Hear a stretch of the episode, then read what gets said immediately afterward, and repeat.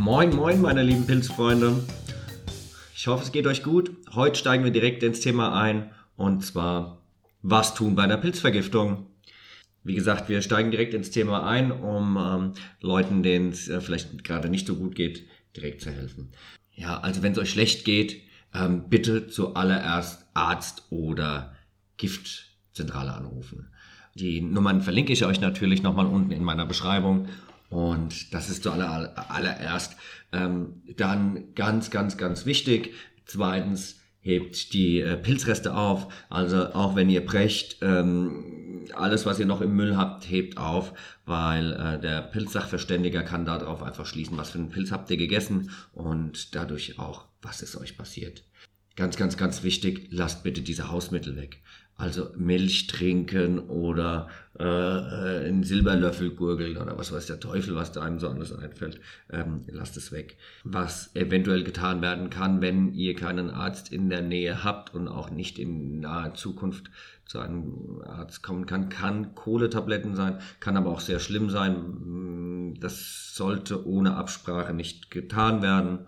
Ähm, was ihr sonst noch tun könnt, wenn ihr, wie gesagt, irgendwo ähm, am A der Welt seid, dann gibt es einfach die Möglichkeit, Finger in den Hals zu stecken. Ne? Das sind aber wirklich nur die, ja, also Finger in den Hals finde ich grundsätzlich gar nicht so verkehrt, weil dann ist der Scheiß schon mal draußen. Das ist, wie gesagt, das Allerwichtigste, was ihr tun solltet, wenn, wenn ihr sagt, okay, hier ist irgendetwas schiefgelaufen. Also Arzt, Gift, äh, Arzt oder Giftzentrale anrufen, Pilzreste sichern und einfach keine Hausmittelchen oder so verwenden. Das ist das Allerwichtigste, was ihr tun solltet.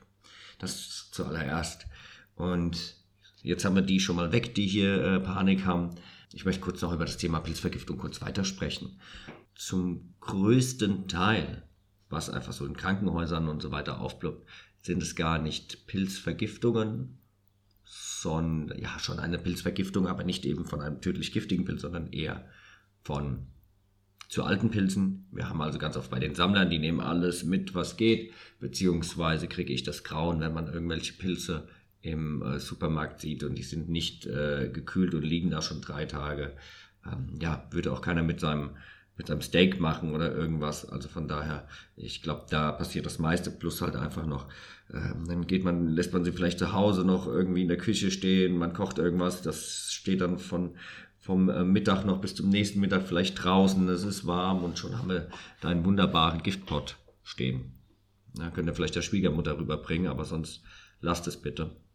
Ja, wie ihr frische Pilze kennt, da haben wir auch schon mal ein Video gemacht. Schaut einfach mal bei uns in den Kanal rein, da findet ihr auf alle Fälle was zu dem Thema. Was kann man denn noch sagen zu dem also Pilzvergiftung?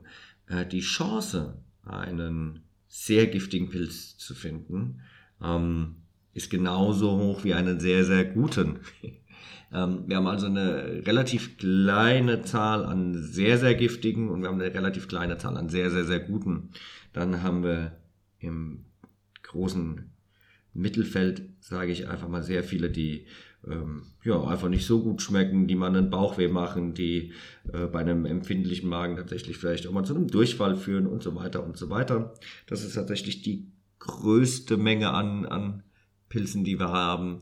Ähm, also nichts tödlich Giftiges. Und wenn ihr Pilze sammeln geht, dann lernt doch tatsächlich mit die Gift, die giftigsten in eurer Region zuallererst, oder nicht zuallererst, aber mit in, in, in den ersten mit rein, weil dann könnt ihr schon mal das tödlich Giftige vermeiden.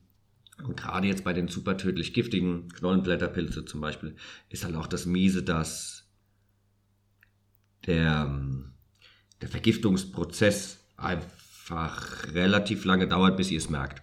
Also wir merken das erst, sagen wir mal, nach 24 Stunden, 48 Stunden.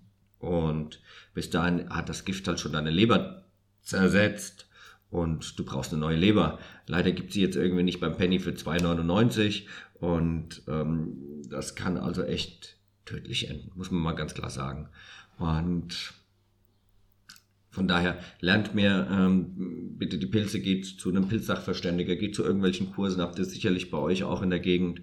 Und ja, das ist auf alle Fälle das Wichtigste zum, zum Thema Pilzvergiftung. Ja, wie gesagt, kauft keine alten Pilze in irgendwelchem Supermarkt oder auch wenn ihr auf dem Markt seid, guckt euch das Ganze echt genau an, ähm, weil Pilze verderben halt einfach schnell. Wenn ihr sammeln geht, lasst bitte die alle kleinen stehen, dass sie noch wachsen können. Die großen, ähm, denn einfach zu alt, lasst sie doch einfach ausstehen. Ich meine, danach sind eh nur tausende von Maden drin. Ähm, schmeckt eh nicht und der Pilz kann einfach noch rumsporen. In diesem Sinne hoffe ich, dass ich nicht so viele Zuhörer habe, die sich vergiftet haben an einem Pilz und ihr mir noch lange erhalten bleibt. In diesem Sinne, Much Love, habt einen schönen Tag und bis zur nächsten Sendung.